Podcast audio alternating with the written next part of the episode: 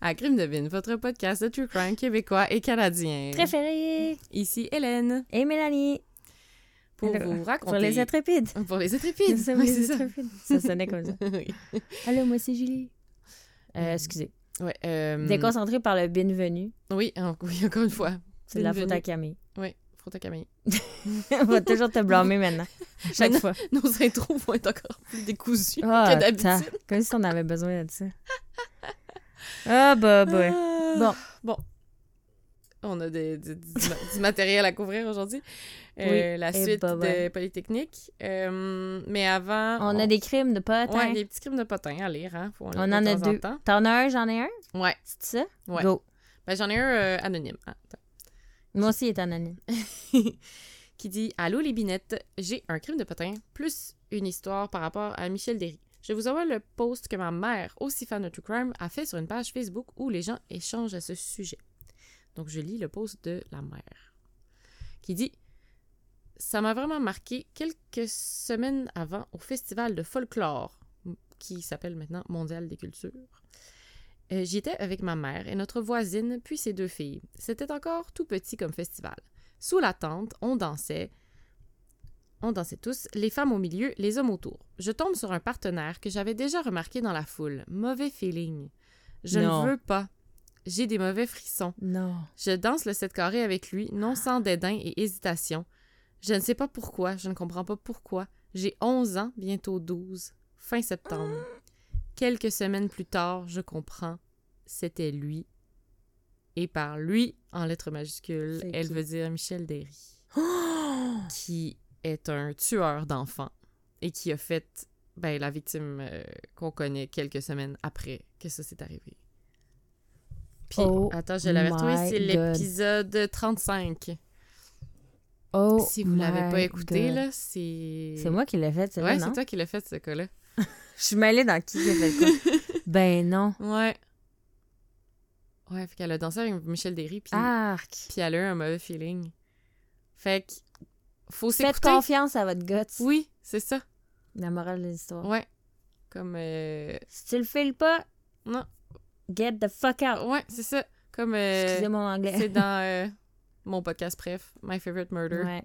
Qui disent « fuck politeness », mais Fuck c'est... politeness. C'est ça. T'es pas obligé d'être poli, là. Si, si tu le sens pas, t'as le droit d'être impoli. T'as le droit de refuser, t'as le droit de dire non. Ouais, je veux pas danser avec toi. Ouais. T'as pas besoin de t'expliquer. Non, non, c'est ça. Pourquoi? Parce que je te file pas. C'est ça. That's it. Parce que t'es creepy. Michel Derry, my God. Ouais. OK. Moi, j'ai un petit potin sur euh, le meurtre irrésolu de Valérie Leblanc Oui. que t'avais Ah. fait. Oui, à Gatineau. Et euh, je tiens, à- je spécifie, je mets l'accent sur le mot irrésolu ici parce que voici le potin anonyme. OK. Ma fille commençait le cégep cette année-là, même cégep que Valérie. Ce matin, même le groupe de bio de ma fille était dans le boisé pour faire une activité pour ramasser des choses pour leur cours. Parce que ça s'est passé. euh, Dans le boisé, Dans le côté boisé, du le cégep. ouais. Ma fille se rappelle avoir vu un homme en bicycle puis il avait une casquette et elle a vu des, faire des allers-retours dans le bois à ce moment-là. Elle, a, elle aurait contacté la police pour leur dire puis ils, ils les ont jamais rappelés. Ils l'ont jamais rappelé. Hein? Il dit, le monsieur dit, ma fille avait une peur bleue d'aller au cégep à cause des meurtres dans, ses- dans l'université. Puis je lui disais, ben non, c'est juste aux États-Unis que ça arrive. Hum. C'est là que c'est arrivé. C'est-à-dire, il y avait une piste, puis ils l'ont même pas suivi. Non. Ben là, cette personne-là, ça vaudrait la peine de recontacter la police. Peut-être qu'aujourd'hui, il serait plus ouvert à écouter Mm. Ça. Mais en fait, parce que je, euh, ça fait quand même longtemps qu'on l'a couvert, mais justement, le, il il cherchait quelqu'un à vélo avec une casquette. Genre, il y a d'autres personnes qui l'ont vu, cette personne-là. C'est pas la seule qui l'a vu. Mais quand même, tu sais, Mm. ils l'ont pas rappelé. Non, Excusez, c'est pas un papa, c'est une maman. Excusez, qui a écrit. Ah, ok. J'ai dit que c'était un homme. Désolée. Donc voilà. Ah. Ouais, c'est assez intense. T'es-tu prête à entendre la suite Oui. de Polytechnique Montréal? J'ai hâte pas hâte. Donc, dernier épisode, je vous ai raconté l'histoire, les 18 minutes Mhm. dans lesquelles 18. Marc Lépine a tué Ouais. 14 personnes, 13 blessés. Et là, je vous ai demandé, on se demande tous, la police, les autorités, les ambulanciers, qu'est-ce qu'ils foutaient? Ouais. Qu'est-ce qui se passait? Et je te raconte Je sais que vous êtes écœurés d'entendre mon anglais, là, mais c'est un, un shit show. Il n'y a pas d'autre expression. C'est un shit show. Ah oui. Voici la suite. OK. Donc, on s'entend qu'on est en 89. Les cellulaires, ça n'existe pas. Donc, le seul Mhm. moyen que les gens à l'intérieur de l'établissement ont pour rejoindre les autorités, ce sont les téléphones publics un peu partout dans l'école et les téléphones fixes qui se trouvent dans les bureaux des employés. Donc, pas beaucoup d'options. Donc, je vous restitue 17h10, le premier meurtre? Ben, les premières six femmes décèdent. Mhm. À 17h12, 28 secondes. Je suivais les minutes parce que je vais y aller par minute. OK? 17h10, premier meurtre. 17h12, 28 secondes. Premier appel au 911. OK. Pendant l'appel qui dure un peu moins de 3 minutes, l'étudiant mentionne de nombreuses informations clés. Il explique au préposé 36, au bout du fil, qu'il y a un tireur à l'école, que les élèves de sexe masculin et féminin ont été séparés dans les salles de classe et que les filles ont été abattues. Très clair. Mhm. Il spécifie aussi que les victimes sont au deuxième étage. Et le préposé entend même apparemment des coups de feu puis des gémissements de blessés pendant l'appel. L'étudiant raccroche, puis le préposé tente immédiatement d'alerter le service de police de Montréal, Mhm. mais il réussit pas. Hein? Problème? Problème numéro un d'une ouais. longue liste. Grave problème. À l'époque, avant les ordinateurs, les procédures d'appel d'urgence, ils se faisaient sur papier. Donc, le centre d'appel 911 puis le SPCUM, maintenant la, SP la SPVM dans la police, ils se trouvaient physiquement dans le même établissement. Donc, quand il y avait une urgence, un appel d'urgence qui était fait, les répartiteurs, ils se levaient Ah. puis ils allaient transmettre euh, l'information à la police. euh, Genre. Oh my god. En décembre 89, il y a une nouvelle procédure de transmission des informations par ordinateur qui est en rodage. Mm. Le système informatisé fonctionne donc pas très bien. Mm. Et c'est pour ça que l'opérateur ne réussit pas à transmettre tout de suite l'information. Il y a des bugs. Donc, on revient. 17h13 environ. Le deuxième appel de, au 911 est reçu par le préposé 97. C'est un gardien de sécurité de l'école. OK. Euh, il parle, il dit la même chose que l'étudiant qui vient de dire. Mhm. 17h15, 51 secondes. Le préposé 97 qui vient de parler euh, à l'agent de sécurité transmet le message à Urgence Santé. Urgence Santé lui répond qu'ils sont déjà au courant de, de la situation puis qu'ils envoient une ambulance puis un véhicule médecin. À, à ce moment-là, il y aurait eu trois étudiants présents à Polytechnique qui auraient dé- déjà contacté Urgence Santé. OK. Problème. Numéro 2. Il y a personne qui a. Les, les personnes qui ont appelé Urgence Santé, il y a personne qui a donné l'adresse exacte de la tragédie. Donc, ben, ils disent où ça se passe, mais je Mm. t'explique. Les ambulanciers, ils savent comme pas trop où se rendre. Euh, apparemment que l'adresse de Polytechnique Montréal n'est pas encore dans la nouvelle bande de données informatisées du 911. Ah. Fait qu'ils savent juste que c'est quelque part sur le campus de l'Université de Montréal qui est gigantesque. Exactement. Donc, entre 17h13 et 17h15, il y a- les appels au 911 continuent à rentrer. À 17h15, 58 secondes, l'information est finalement transmise à la police. Donc, 3 minutes 30 secondes après le premier appel. Mm. C'est énorme. Mhm. Mhm. C'est énorme. 3 minutes 30 secondes. Vraiment. Et euh, là, je ne je pouvais pas parler de, de tout ce que je voulais parler, mais si vous faites le moindrement d'une recherche, là, je pense que le, la page Wikipédia en parle, il y a tellement de rapports qui ont été faits sur les erreurs policières, les Mm. erreurs d'urgence santé, les erreurs des ambulanciers, les erreurs de tout le monde. Mhm. Et ce 3 minutes 30 secondes-là est extrêmement critiqué. 17h17, 58 secondes. La police du district 31 reçoit l'information. District 31. Pendant l'appel, il y a une personne qui est présente dans l'école qui dit qu'un suspect armé d'une carabine a pris pour otage 20 femmes dans une classe au deuxième étage du 2500 boulevard Édouard Montpetit et qui tire des coups de feu au plafond. La personne ne mentionne pas qu'il y a des victimes. Et le mot-clé ici, c'est otage. Mm. Je t'explique pourquoi. 17h19, il y a deux autopatrouilles du district 31 qui se rendent sur les lieux. Problème. Ils ont, ils ont la- pas la bonne adresse. Ben, ils ont la bonne adresse, mais le campus de l'Université de Montréal, allô.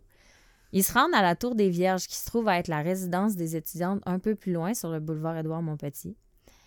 Ils sont donc pas au bon endroit, donc ils s'informent sur leur radio, puis on leur spécifie que ça a lieu un peu plus loin sur la montagne au pavillon de Polytechnique.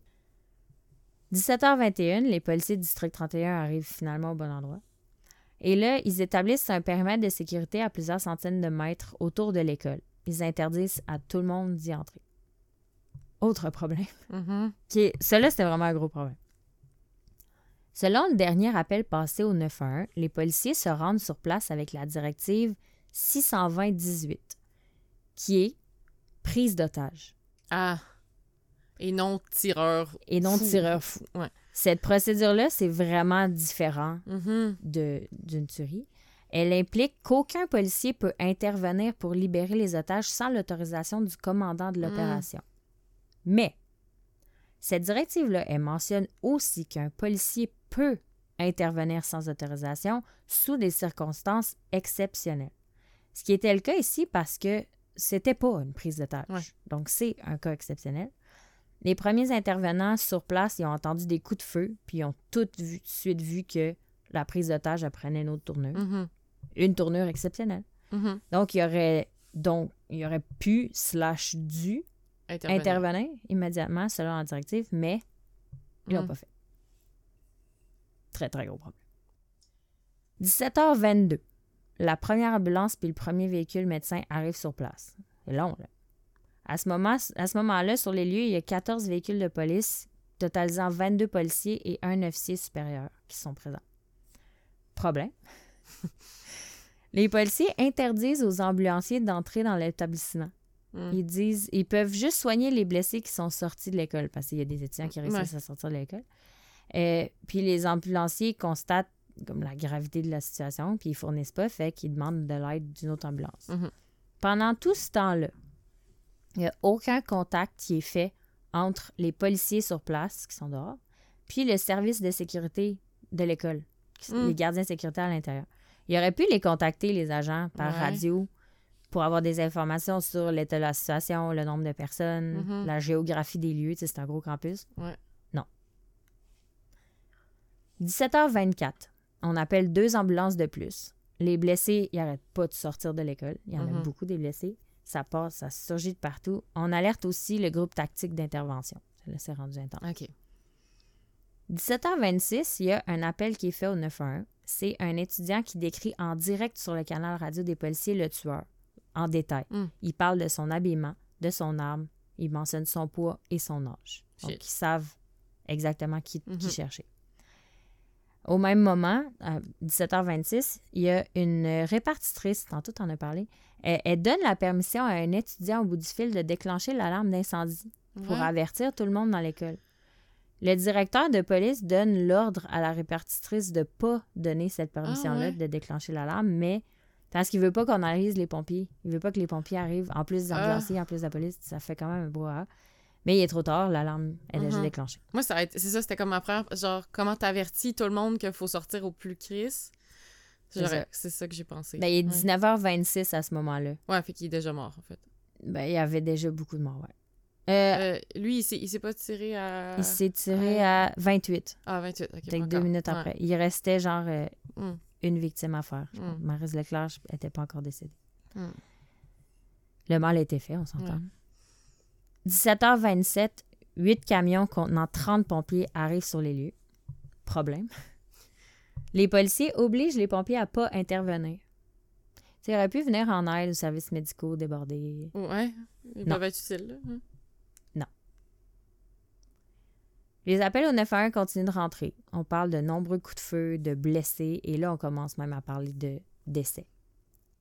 Les autorités sur place sont toujours pas en train d'entrer Mm. dans l'école à ce moment-là. Ils discutent à savoir s'ils entrent ou s'ils attendent les autres effectifs, dont euh, l'escouade d'intervention tactique, puis les policiers de la division des crimes contre la personne qui sont en cours d'enquête à Saint-Léonard. C'est ceux qui faisaient du porte-à-porte Ouais. pour le, l'enquêter sur le meurtre de la petite Valérie Mhm. Dalpé. Il y a une étudiante en génie mécanique de troisième année qui a perdu des amis dans la fusillade qui commentera plus tard, et je cite, ça me fait capoter cette citation-là. Nous avons, enten- nous avons attendu pendant 20 minutes cachés dans la salle des ordinateurs du deuxième étage, ceux qui étaient en dessous du Ouais, plancher. ouais. Après avoir entendu une trentaine de coups de feu, j'ai réalisé qu'aucun policier n'était encore entré dans l'immeuble et que nous allions devoir nous défendre par nous-mêmes. Ensuite, nous sommes sortis de l'immeuble et aucun policier n'y était encore entré. Oh Ils God. étaient tous postés à l'extérieur, blottis près des murs avec leurs armes à feu. Mm. Elle était dans le plancher Elle attendait les policiers. en écoutant les coups de feu puis les gens tomber. Ça n'a pas de sens. 17h36. Il y a un appel au 911 qui confirme que le tueur s'est suicidé. Hmm.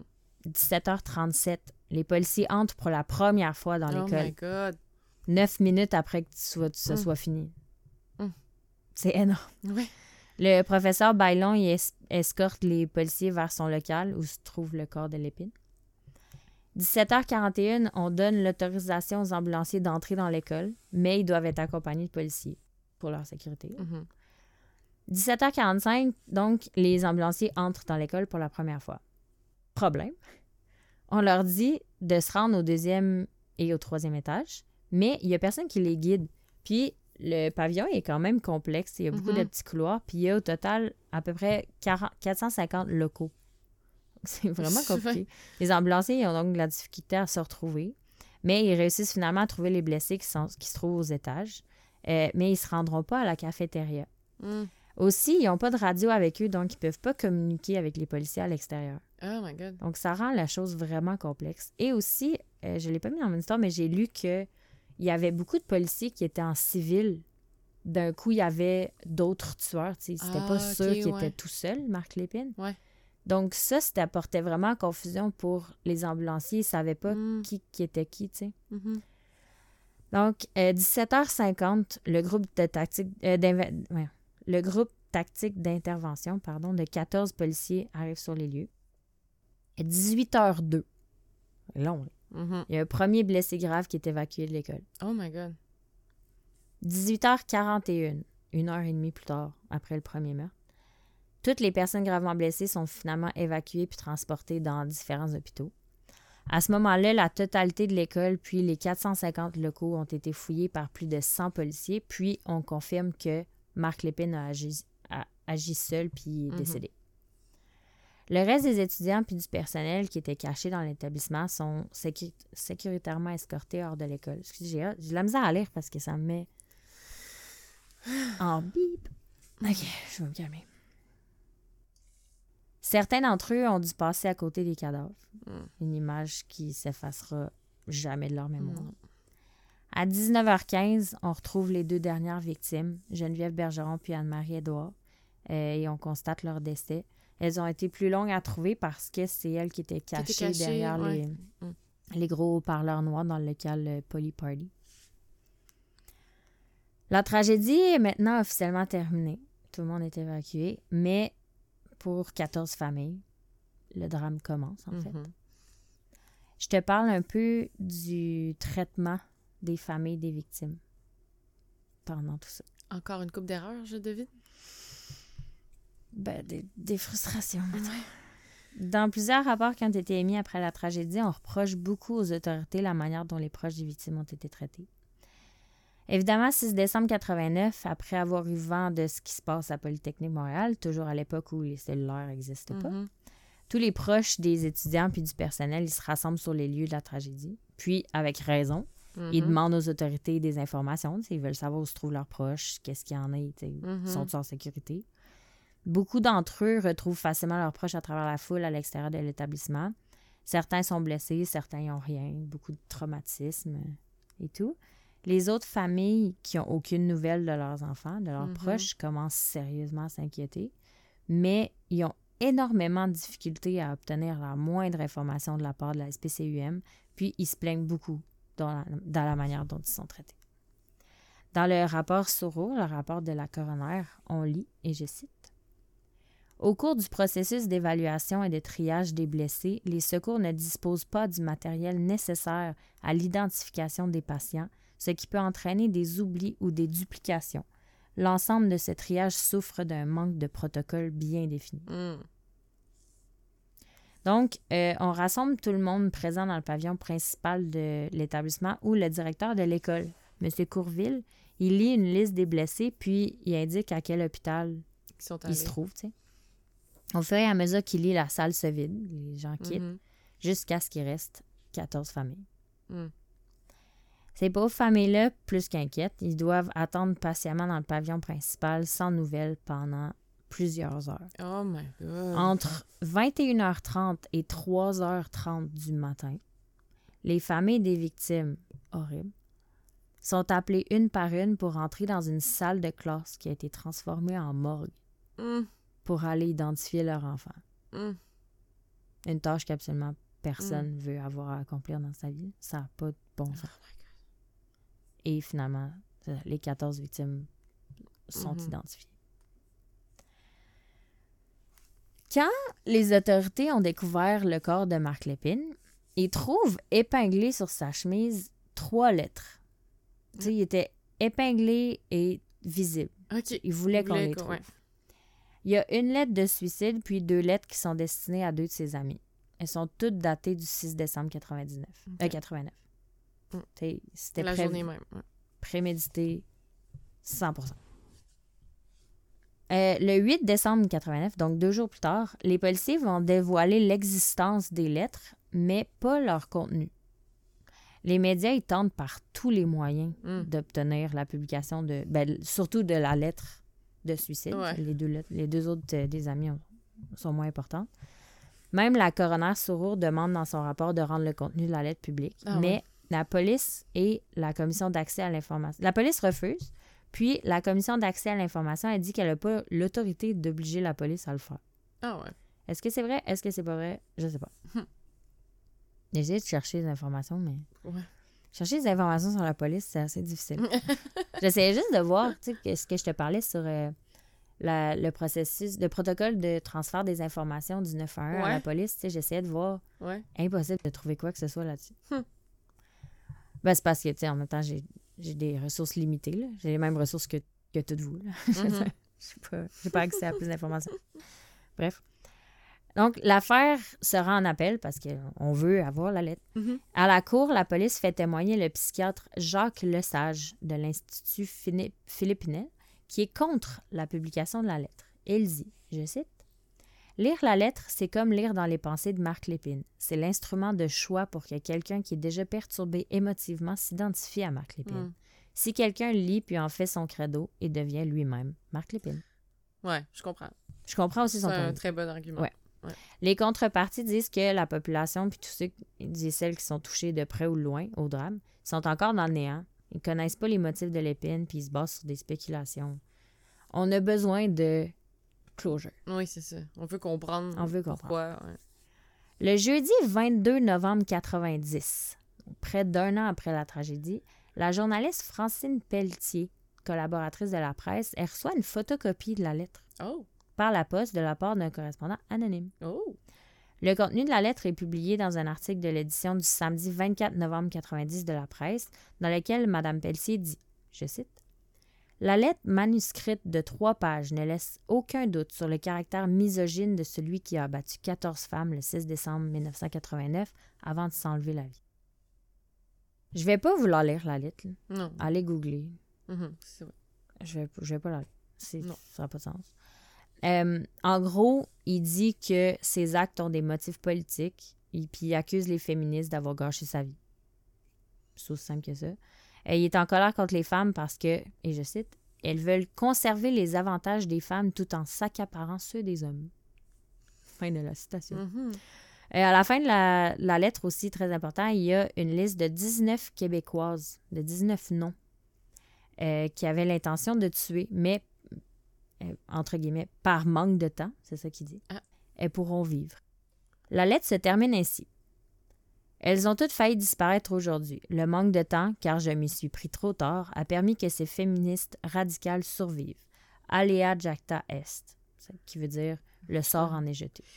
C'était comme des personnalités connues. là? C'est ça. Ouais. Parmi ces 19 femmes-là, on retrouve des politiciennes, des personnalités de la télé, des policières, etc. Et une journaliste, Francine Pelletier, C'est elle. celle qui a reçu la lettre. Ah. Que c'est probablement Elle pour était sur la ça liste. que la personne, genre le policier ou je sais pas, Ouais. a, a décidé de. C'est sûr que c'est un policier qui l'a C'est envoyé. comme faut, faut qu'elle sache Mm. être dessus, tu sais. Ah, Puis ouais. euh, la lettre, euh, elle a été publiée sans les noms Donc, euh, on sait pas c'est qui les 18 autres. Ah, Ou on sait-tu? Écoute, je, moi, j'ai pas vu la liste des noms, en tout cas. ok. Donc, la presse publie l'article, mais ça, exclut la liste euh, des 19 femmes pour... On veut juste pas mettre une cible sur leur dos. là. Ouais, ouais. Tu sais, si, mettons, Mhm. quelqu'un comme le, le, le psychiatre disait, tu sais, Qu'il y a un autre fou qui. dit, moi, je veux finir Ouais. son œuvre. Ouais. Mm. Effectivement. Ça met leur vie en danger. Ouais.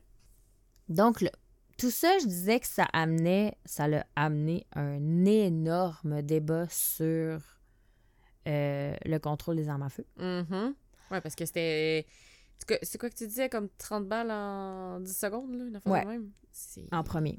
Puis, tu sais, il y a aussi, euh, je me rappelle plus qui a dit, euh, dans, je pense que c'est la, la coroner Sorour a dit une chance que Marc Lépine a décidé de mettre fin à sa vie parce que sur Mhm. lui, il y avait encore 60 Ah, cartouches. il aurait pu en tuer encore pas il aurait pu monde, faire là. vraiment plus de, de dommages que ça. Mhm. Il y avait 60 cartouches de plus. Surtout que la police n'était pas à veille d'entrée. Non, elle était vraiment pas avec Non. l'entrée.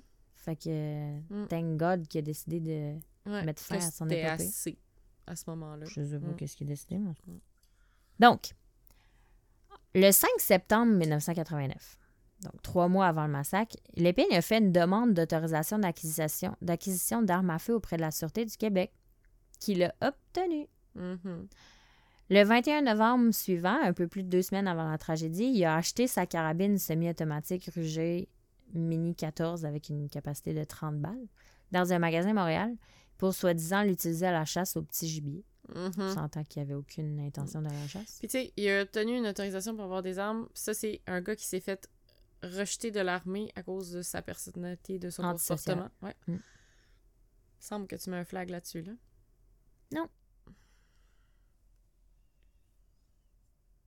Après les événements du 6 décembre 89, il y a beaucoup de changements qui ont été apportés sur la loi euh, sur le contrôle des armes à feu au Canada. Il y a une jeune femme qui était présente à Polytechnique Montréal ce soir-là, Heidi Ratjen, euh, avec l'aide de plusieurs personnes, notamment des parents de victimes de la tragédie. Elle met sur pied la coalition, voyons, de la coalition pour le contrôle des armes dans le but de réduire les décès, les blessures et les crimes par arme à feu au Canada. La coalition et d'autres organismes joignent leurs forces, puis y mènent au projet de loi C-68 sur les armes à feu qui est adopté le 5 décembre 1995. Cette loi fédérale-là, elle introduit, euh, entre autres, plusieurs mesures importantes, comme euh, des peines plus sévères pour certaines infractions graves comportant l'utilisation d'armes à feu, genre des enlèvements ou des meurtres. Mhm. La création de la loi sur les armes à feu pour séparer du code criminel les aspects administratifs puis réglementaires de la délivrance des permis puis d'enregistrement. Le nouveau système de délivrance de permis qui remplace le système d'autorisation d'acquisition d'armes à feu. L'obligation d'obtenir un permis pour posséder puis acquérir une arme à feu pour acheter des munitions. Mhm. Et finalement, l'enregistrement obligatoire de toutes les armes à feu, y compris les carabines et les fusils de chasse. Le projet de loi, étrangement, il est adopté partout au Canada, sauf en Alberta, en Saskatchewan, au Manitoba, puis dans les territoires du Nord-Ouest. Ah. Et là, ça, c'était en 95, OK? Et là, comme d'habitude, je suis tombée dans un trou noir d'informations Ouais. sur euh, l'historique des armes à feu au Canada, que vous irez voir sur euh, rcmpgrc.gc.ca, là, l'historique des armes à feu au Canada. Mhm. C'est vraiment intéressant slash frustrant à lire. Ah. Parce que on fait des avancées puis on recule.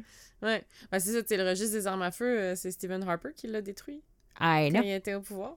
Exemple, le 5 avril 2012, on abolit le registre euh, des armes d'épaule. Mhm. On abolit l'exigence d'enregistrer les armes à feu sans restriction, puis Mm. on détruit les données du registre existant. Ouais. Donc, on sait plus. Depuis 2012, on sait plus. Mm. Il y a le Québec qui l'a gardé. Ouais, ben, aux dernières nouvelles, le 1er mai 2020, juste après la fusillade de masse de Port-à-Pic en Nouvelle-Écosse, Mhm. euh, Trudeau, il tente d'interdire 1500 marques et modèles d'armes à feu, dont le Ruger Mini 15 14 que Lépine a utilisé. Mais il y a un décret d'amnistie de deux ans qui est adopté pour protéger contre des poursuites criminelles des personnes qui, possèdent déjà Ouais. ces armes à feu-là. Euh, pour, ils veulent leur donner le, le temps de se conformer à la nouvelle loi. Mhm. Donc, la période d'amnistie se terminait en octobre 2023. Ouais. Qu'est-ce qu'ils ont décidé? Roulement de tambour. Ils ont décidé de prolonger l'amnistie pendant un autre deux ans. Ah. fait que jusqu'au 30 octobre 2025. Mm. À suivre.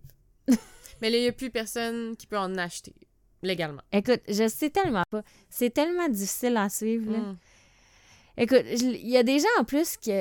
Il y a l'importation des armes illégales des États-Unis qu'on n'a aucun contrôle Ouais, il là-dessus. y en a tellement, là. Puis aussi, un autre problème d'actualité, les, euh, les imprimantes 3D. Ouais, Il y a Ça- des gens qui sont capables d'imprimer chaque pièce d'une arme à feu puis de fabriquer une arme à feu avec. c'est... C'est capoté. Ouais. Ça, j'ai vu ça euh, dans la série L'arme du crime sur tout.cv. Euh, tout.tv, pardon. Du journaliste Simon Coutu il en parle OK. de ça. C'est Hmm. Aïe. Aussi, si vous voulez euh, vivre un moment de malaise incroyable que moi j'ai vécu, allez voir le débat sur le registre des armes à feu avec Guy Morin et Nathalie Provost à l'émission Tout le monde en parle qui date du 3 avril 2016. OK. Guy Morin, c'est le président de l'OBNL Tous contre, contre un registre des armes à feu. OK. Et euh, lui, il dit dans le fond que ajouter du contrôle, ça sert à rien parce que c'est pas comme ça qu'on va prévenir des drames comme celui de la Polytechnique. Puis Nathalie Provost, c'est une des victimes Mm. dans le premier local dans l'histoire, Ouais. où il y a six femmes qui ont été tuées. Ouais. Elle fait partie des trois qui ont été blessées. Mm. C'est elle qui a parlé puis qui a dit on n'est pas des féministes. Oui, c'est lui, Oui, c'est elle qui a parlé à Marc Lépine. Donc cette femme-là, elle a été atteinte par balle par Marc Lépine Mhm. et de voir cette femme-là qui est forte, qui a une tête sur Mm. les épaules, qui sait où ce qu'elle s'en va. Et cet homme-là, écoutez, je veux, j'essaie d'être neutre, mais je serais pas capable. C'est un S. Guy Morin qui est là et qui, qui essaye de contrer les arguments de Nathalie Provost. C'est une victime Oh my God. de cette OK, je vais aller tragédie-là. l'écouter. C'est cringe, là. Ah. C'est extrêmement malaisant puis extrêmement frustrant. J'ai claqué mon ordi après quand j'ai Hum. j'ai arrêté l'épisode. Puis il arrête pas d'y couper la parole, puis il Ah. s'insulte, c'est malaisant. c'est- Ah. Et elle, elle a des, elle a des arguments clairs, elle a- c'est clair qu'est-ce qu'elle dit. c'est- Mhm. Et lui, il dit pas grand-chose. C'est C'est juste plus, frustré, c'est plus puis- émotif. Ouais. Ouais. Puis lui, il dit, tu sais, elle, elle a des faits, puis tu sais, elle parle, mettons, euh, tu sais, j'ai j'ai fait beaucoup de recherches parce qu'elle parle de beaucoup de choses. Puis, entre autres, l'Australie a, abo- a- a aboli toutes les armes de plus de deux munitions. Leur taux d'homicide par balle a chuté de 42% en 7 ans.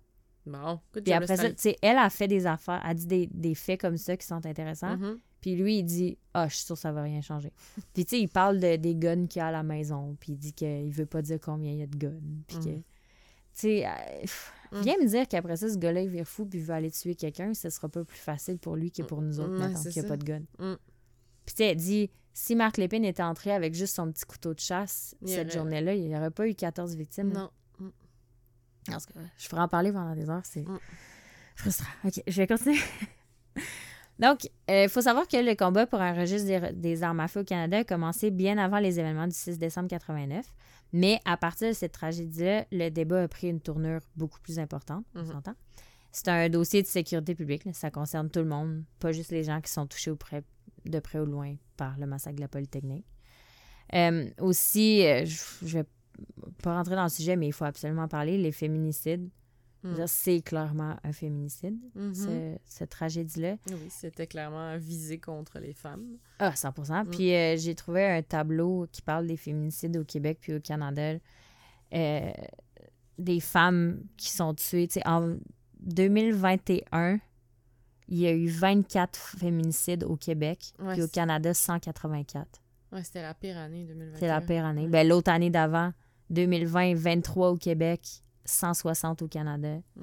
2019, 13 au Québec, 118 au Canada. Ça n'a pas de sens. Mm. Ça n'arrête pas d'augmenter. Euh, les commémorations par rapport à la Polytechnique, il y en a beaucoup, dont une que je vais vous parler qui est vraiment intéressante. Euh, tu sais, la Polytechnique, ça a marqué le Québec et le Canada à tout jamais. Euh, depuis 91, le Canada reconnaît officiellement le 6 décembre comme étant la journée nationale de commémoration et d'action contre la violence faite aux femmes Mm. pour se souvenir des victimes, entre autres, du massacre et favoriser les actions contre la violence basée sur le sexe. À Polytechnique Montréal, il n'y a jamais de cours qui sont donnés le 6 décembre. Aussi, le Mm. local C230.4, dans lequel euh, l'épine a séparé les gars et les filles puis qui a tué les six premières victimes, il est maintenant divisé en deux. Il y a une partie qui est complètement condamnée, puis l'autre, c'est devenu comme un entrepôt, ce qui a du papier de toilette. ouais. puis des- tu sais, Il n'y a pas de, cours qui se donnent là. J'y pensais pendant que tu racontais, puis j'étais comme de genre de penser que tu peux être dans un cours dans un... là où ça s'est passé, c'est comme trop fucked up. Ah, c'est fou. Ouais. Puis euh, aussi, si vous voulez aller écouter l'épisode, euh, ben, le balado sur euh, Polytechnique s'appelle Projet Polytechnique Faire face de Marie-Joanne Boucher puis Jean-Marc Dalphon. Euh, c'est super int- intéressant. Puis eux, ils sont allés sur place. Ils vont plus profondément dans Ouais, le. ouais. là, C'est plus du journaliste d'enquête. Mhm. Euh, ils sont allés à Polytechnique, puis c'est grâce à eux que j'ai cette information-là. Il dit, euh, Mm. Jean-Marc Dalphon, il est là, puis il dit J'aurais jamais cru entrer dans ce local-là, puis voir des étagères avec du papier toilette dessus. Ouais. C'est vraiment spécial. Puis lui, en plus, c'est Jean-Marc Dalphon, c'est le cousin d'une des victimes, Mm. Anne-Marie. Donc, euh, je parlais des commémorations, c'est ça. Euh, à Montréal, en 99, il y a le petit parc situé près de l'Université de Montréal, à l'angle de l'avenue d'Essel puis du chemin Queen Mary qui, Mary, qui est renommé euh, la place du 6 décembre 80 1989. On y retrouve l'œuvre d'art intitulée Nef pour 14 reines de Rosemary Goulet, qui est magnifique. Je, je- je vous encourage à aller la voir. Il y a, euh, c'est ça un fait intéressant, il y a une plaque commémorative qui a été installée à cet endroit-là et on peut y lire. Ce parc a été baptisé en mémoire des victimes de la tragédie survenue à l'école polytechnique le 6 décembre 1989. Il veut rappeler les valeurs fondamentales du respect et de la non-violence. Là, ce texte-là, il a beaucoup fait jaser Hmm. parce que il reflète pas du tout la nature de l'événement, puis il mentionne même pas que ce sont le sexe des victimes, que ce sont des femmes. ouais, c'est quand même spécial Puis il s'agit sans aucun doute, même, même le tireur l'a avoué, que c'est un féminicide. Ouais. C'est pas possible de le dissimuler. Ouais. Donc, euh, il y a beaucoup de protestations puis de, de paperasse qui a été Mhm. fait par, rapport à ça. Il y a beaucoup de gens qui se sont battus pour changer ça. Et en novembre 2019, ça a quand même pris euh, Ouais. 20 ans, euh, 30 ans après la tragédie, la ville de Montréal reconnaît enfin qu'il s'agit d'une attaque antiféministe. Puis le texte de la plaque a été changé pour. Ce parc a été nommé en mémoire des 14 femmes assassinées lors de l'attentat antiféministe survécu à l'école polytechnique le 6 décembre 1999. Euh, 89. Il veut rappeler les valeurs fondamentales et de respect et condamner toutes les formes de violence à l'encontre des femmes. Bon, Beaucoup mieux. beaucoup mieux. Mais tu sais, ça a été inauguré en long. 99. tu sais, ça a pris 20 ans avant qu'ils changent ça, pareil. Euh, il y a aussi un disque de, avec 14 clous d'acier inoxydable puis le nom des victimes sur la façade sud-ouest de la Polytechnique. Les clous sont semblables à ceux fixant des rails de chemin de fer puis rappellent les travaux d'ingénierie. Ah. C'est génial. Hey, tu sais, j'étais allée à l'Université de Montréal, puis j'ai tout pas vu ces trucs-là. Ben, t'es-tu allé à Polytechnique? Non, je suis pas allée à la Polytechnique. Ben, ça. Mais tu sais, mettons le petit Ah, le parc. parc, ouais. ouais, c'est comme... Ben, Mais c'est je- grand le campus de l'UDM. Ouais, c'est hein? ça, c'est gigantesque. C'est vraiment grand. Mm. Euh, Je sais pas, c'est à l'angle d'Essel puis Queen Mary. Mm. Peut-être t'es juste pas passé par là. Peut-être. Mais aussi, tu sais, je sais pas. Si, si t'es pas au courant aussi, tu sais, tu- je sais pas. C'est pas tout le monde qui sait qu'il y a un parc qui a été nommé à cet Non, c'est ça. Faut Tu que le cherches pas. c'est ça. ouais. Euh, aussi à Ottawa, je, je trouvais ça euh, euh, cool. Il y a une plaque commémorative qui se trouve sur la colline parlementaire par rapport à cet événement-là. Ah. Puis à Vancouver même, on retrouve depuis 97 l'œuvre Marker of Change dans le parc Thornton au centre-ville, présente 14 bancs en cercle, chacun portant le nom d'une victime Hum, à Vancouver. Et là, euh, dernière partie, mais non la moindre, de cette euh, saga. Quand tu rentres dans l'histoire de la Polytechnique, tu fais des recherches là-dessus, tu tombes sur... Je sais même pas comment l'expliquer. Il y a des fans de Marc Lépine. Hum, Ouais. Et là, je, je- excusez, j'ai de la misère à m'exprimer parce que j'ai lu des affaires sur des forums, OK? Et là, j'ai découvert les masculinistes. Les incels. Pas encore. Je te parle juste des juste des masculinistes, masculinistes. masculinistes pour l'instant, OK? Juste ça, c'est déjà frustrant. Je vous parle des incels après. OK. Les motivations antiféministes de Marc Lépine y auraient été reprises par des hommes masculinisme pour défendre leur, leur, leur position. Des blogs québécois masculinisme parlent du 6 décembre comme étant la Saint-Marc. Oh my God. La mémoire de Marc Lépine a aussi été euh, commémorée au cours des années 90 par des militaires masculinistes du régiment aéroporté canadien à Petawawa. Ah ouais. En 2009, il y a un film qui s'appelle La domination masculine qui est sorti. Mhm. Le long métrage, il dénonce tous les stéréotypes sexuels encore à l'œuvre aujourd'hui dans les, dans les sociétés occidentales. Puis, entre autres, il y a des entrevues qui ont été faites avec des masculinistes qui parlent Mhm. ouvertement de ce que c'est et de ce qu'ils pensent. Le réalisateur de ce film-là, euh, qui est belge, Patrick Jean, il était censé venir au Québec à la sortie du film, pour la sortie québécoise du film. Ouais. Puis il a tellement reçu de menaces de- des groupes masculinistes québécois ici Oh qu'il a, il a annulé sa venue au Québec. Il dit Moi, j'ai trop la chienne. Hein? Qu'est-ce que masculiniste, Hélène? C'est des gens de droite, racistes, homophobes, direct en partant, qui Mhm. comprennent pas pourquoi les femmes ont un, un libre choix quand ils viennent de leur corps. Ils sont. Leur misogynie, c'est leur combat politique. Je te donne euh, des exemples de thématiques qui leur sont chères. Mhm. Les pulsions biologiques des hommes ne peuvent être contraintes. Mm. Et euh, ils justifient la, la pédophilie. Ils disent que c'est un complot de la mère pour exclure le père de la famille. Aïe, aïe. On s'en va loin. Oui, c'est fucked up. Ils ont aussi l'impression qu'ils n'occupent pas la place qu'ils devraient avoir dans la société. Fait que c'est la faute aux femmes. C'est 1 plus 1 égale clairement pas 2. Égal prout. Ouais, c'est ça. Euh, dans le film aussi, La domination masculine, il y a un masculiniste qui dit, et je cite, Il faut permettre à l'homme à l'homme d'adapter l'environnement à eux et de dire aux femmes Adaptez-vous. C'est vraiment assez bon, ce film-là. J'ai pas réussi à le. Ouais. J'aimerais ça le voir, moi aussi. Euh, je te donne deux exemples de masculinisme connu au Québec. Donald, Donald Doyle, en 2005, il a menacé des groupes de femmes de finir le travail de l'épine. Il a été arrêté. J'espère. Et euh, Mario Morin, en 2006, lui, il a bloqué le pont Jacques-Cartier à Montréal parce qu'il s'identifiait à l'épine puis il a menacé de faire exploser des centres jeunesse en- au nom de Marc Lépine. Oh boy. Ça, c'est juste deux exemples parmi tant d'autres. Mhm. Et là, je suis tombée sur... Hélène, elle connaissait ça. Moi, je, je connaissais pas ça. Écoute, euh, les incels, les involuntary celibates, Ouais. les célibataires involontaires. Ça, c'est mes préférés, là. Ça, là, c'est une... c'est une gang d'hommes qui sont frustrés sexuellement parce qu'ils n'arrivent pas à À avoir des rencontrer relations. quelqu'un, ouais. Ouais, puis À ils arrivent pas à avoir relation avec une femme. des relations avec des femmes, surtout des relations sexuelles, ça marche Mhm. pas. Euh, eux autres, ils souhaitent l'asservissement des femmes. Ils veulent retourner à la femme est une possession de l'homme. Mhm. Ils disent vivre dans une gynécocratie. Donc, euh, les femmes sont à la tête de tout. Dans le fond, ils ont vraiment peur des autres. Euh, ils n'ont aucun contact avec les, les femmes. Ils ont peur du rejet. Et ils célèbrent Marc Lépine. Ils ont même un document qui est intitulé Un soldat et une victime. Masculinité, violence et célébration de Marc Lépine par les incels. Et euh, le problème avec les autres, c'est que ils ont des blogs, OK? Et Mm. là, je- allez voir sur Internet, je, veux pas, je vous donne pas d'exemple, mais il y a des forums des incels qui parlent des femmes, Mm. mais qui... Imaginez-vous les choses les plus horribles que tu peux faire pour faire souffrir une personne? Eux autres, ils en parlent ouvertement.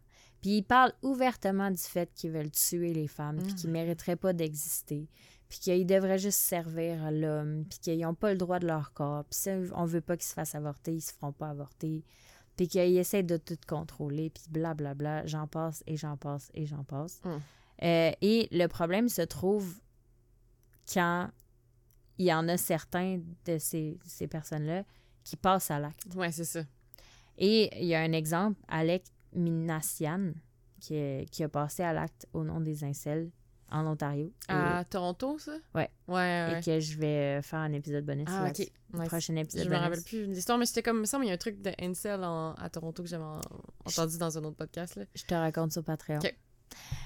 Et euh, je suis tombée aussi sur le blogueur antiféministe Jean-Claude Rochefort, blogueur québécois. Ah, qu'est-ce qu'il dit, Jean-Claude?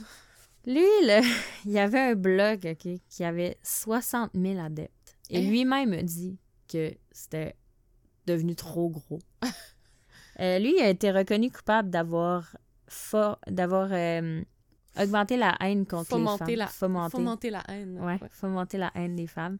Il a été condamné à 12 mois de prison ferme. Ça, c'était en janvier 2023. Ouf, ouais, c'est récent. Donc, j'ai pas de développement. Je sais pas s'il est sorti. Si ça fait un an puis c'était 12 mois, ça. Puis as-tu Je sais pas, j'ai pas de suite. y Mais dans le plus fond, le droit de, de faire sa chaîne, dans le fond? non, ben il l'a fait plus. Euh, dans le fond, lui, qu'est-ce qu'il a fait? Dans les jours précédents le 30e anniversaire du féminicide de la Polytechnique, le 6 décembre 2019, il a commencé à faire un décompte en vue des célébrations de Oh la Saint-Marc. Euh, il faisait des publications qui vantaient les, les exploits de Marc Lépine. Puis, deux jours avant le 30e anniversaire de la tragédie, il a écrit, et je cite, Commencez les préparatifs, posez des lumières, des ceintures de munitions, puis polissez vos carabines avec une photo de Marc Lépine avec une carabine dans les mains. Puis ça, il a fait ça le lendemain aussi, la veille de, du 30e anniversaire de la tragédie. Ça n'a pas de bon sens. Euh, cette journée-là, après, il- y a quelqu'un qui l'a dénoncé au policier. Il y a Mhm. quelqu'un qui a fait qui a concocté Google pour fermer son blog. Ah ouais, OK. Puis il a été arrêté.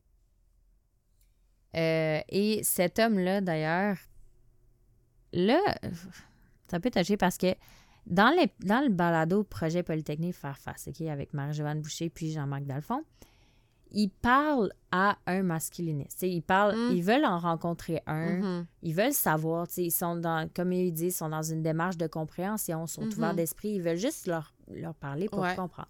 Et ils gardent cet homme-là, euh, ils le rencontrent, ils font une entrevue avec lui, et Ouais. ils gardent anonyme. OK. Mais, ils font une. Ils, parlent de, de, de cette personne-là que eux ils appellent Pierre, je crois. Ouais.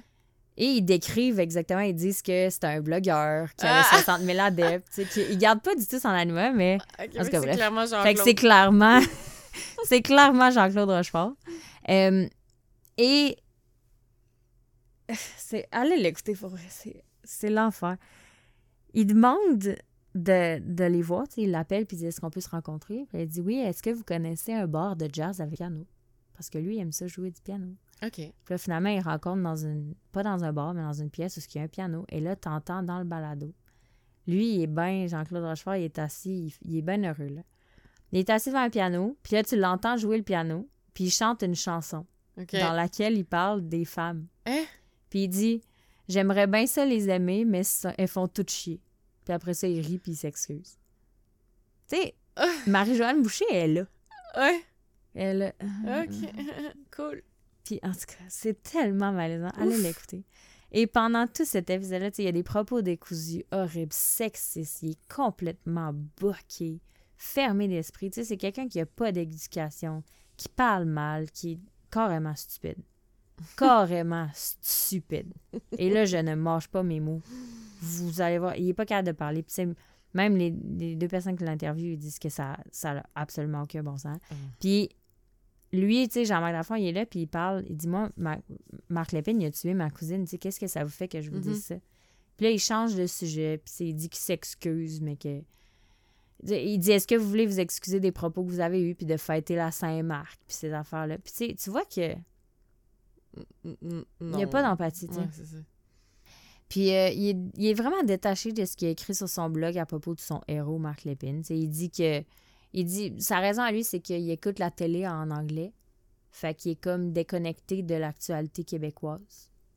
Fait qu'il connaît pas vraiment euh, Marc Lépine. Puis il dit qu'il est influencé par les mouvements des États-Unis qui valorisent ce que Marc Lépine a fait. Tu sais, il est complètement détaché. là. Il est pas là, le gars. là. Euh, puis il dit que euh, lui, il a plus besoin d'écrire. Fait que même, tu il demande est-ce que tu voudrais faire ton blog encore? Puis euh, il dit qu'il y a d'autres personnes qui le font mieux que lui sur les mêmes sujets. Il a même cité en exemple, ben pas dans l'épisode, mais dans un article de journal, il a cité en exemple Olivier Casely, qui signe un blog qui est toujours actif puis qui traite de l'intégrisme sanitaire de la CAQ, de la défense de la condition masculine puis du refus de l'islamisation de la société québécoise. Puis genre, il dit qu'il y a de la relève, là. Mm. Fait qu'en tout cas, tu sais, ce- ce- l'histoire, la- le massacre de la Polytechnique, ça le. C'est horrible, c'est un événement vraiment horrible.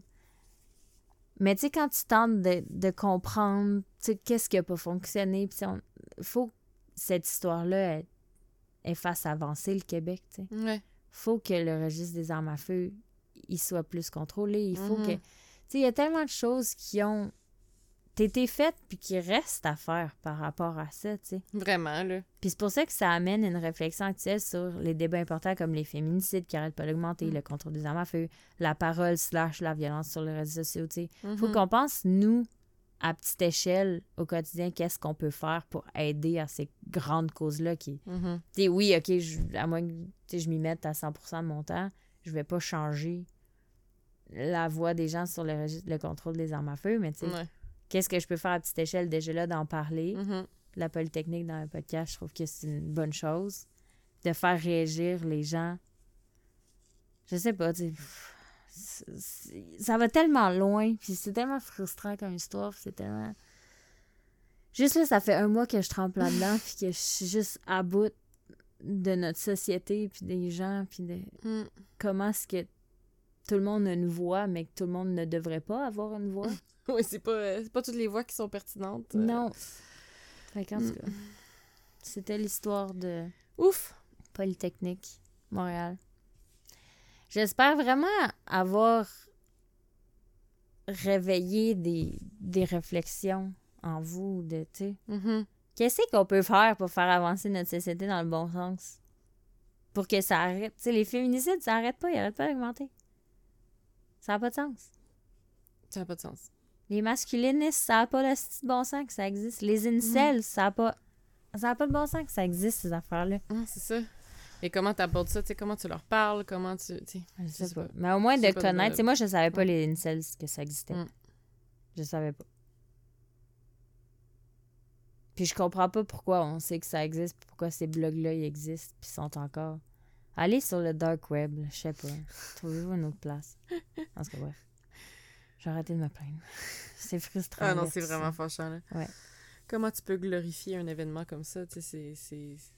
Ah, je- je- allez Mm. voir le, le- Il y a beaucoup de d'entrevues faites avec Nathalie Provo qui, elle, elle en parle. Ouais. Elle a fait beaucoup avancer les Ah, choses. c'est sûr, je vais aller écouter le truc de tout le monde en parle. Ouais, puis il y a un livre que j'ai lu aussi qui s'appelle euh, Ce jour-là, euh, parce qu'elles étaient des femmes, par José Bilo- euh, Boileau, des éditions La Presse, qui est sorti en novembre 2019, qui est incroyable. C'est, il décrit l'histoire en... ben, il décrit l'histoire dans les quelques premières pages, puis après ça, ça parle de des femmes, tu sais, il décrit vraiment la vie des, des 14 victimes, Mm. puis Nathalie Provo, il en parle, puis il parle des féministes, c'est les premières femmes, euh, la première femme chauffeur d'autobus, Mm. genre, parle de l'avortement, il parle des... En tout cas, c'est vraiment intéressant, ce livre-là, je le recommande aussi à tout le monde. Nice. Et voilà. Ouf! Merci, Mel. Ça fait Grosse, euh, grosse job. Je suis brûlée. oui, c'est pas Tu peux prendre un break, là. Tu vas avoir. euh, ouais, après ton mois. après mon C'était ton mois. mois. Ouais, c'était mon mois. Vous êtes... Avez-vous écœuré de m'entendre? Moi, je peux écœurer. Avec notre beau son, là. oui. On a des nouveaux euh, mouche-mouche de micro. Mm. Comment t'appelles ça? Mouche, mouche, le micro. Comment ça s'appelle? Des pop filters. Pop filter. C'est Ouais. mouche-mouche. Des mouches, mouches. J'aime ça. Je peux pas dire pop filter, les gens vont me dire que je parle trop anglais. Des Ouais. filtres de pop. Bon, c'est le temps qu'on se coucher. Oui, ok. Euh, Pour terminer sur euh, notre- un de nos sujets préférés, ouais. Qui nous met de on bonne parle humeur? de Saint-Jérôme? Oui! non, mais c'est euh, quelqu'un qui nous a écrit par euh, courriel, Marie-Julie. Allô, Marie-Julie? Elle dit Bonjour les filles, je suis crampée toute seule dans le métro. Elle dit euh, En écoutant tout un matin à Radio-Canada, parce que Hugo, le chroniqueur sportif, puis Patrick Masbourian sont en train de se foutre de la gueule de Saint-Jérôme. en disant que magasiner aux Galeries des Laurentides puis manger chez Johnny Patate, c'est des activités de prestige. Puis rit aux éclats. Elle dit Je pense tellement à vous, je voulais juste vous le dire, ça fait ma journée. Ciao les bines. Nice, on n'est pas les seuls qui rient de On n'est pas les seuls à se foutre de la gueule de Saint-Jérôme. Oh my god. Et voilà. Faut finir ça. C'était pas un potin, mais c'est drôle que. Tu sais, Patrick Masbourian y en parle. Ok, fait que voilà, on Voilà. termine cette semaine sur ça. Fait que merci encore une fois de nous avoir écoutés, puis merci encore de nous écrire. Ça nous fait tellement Oui, toujours chaud au cœur. Et on n'est pas prête de, de s'en aller. Là. Non, on, non, on est là. On est là pour rester, puis euh, passez une belle semaine. à la prochaine. À la semaine prochaine. Bye. Bye!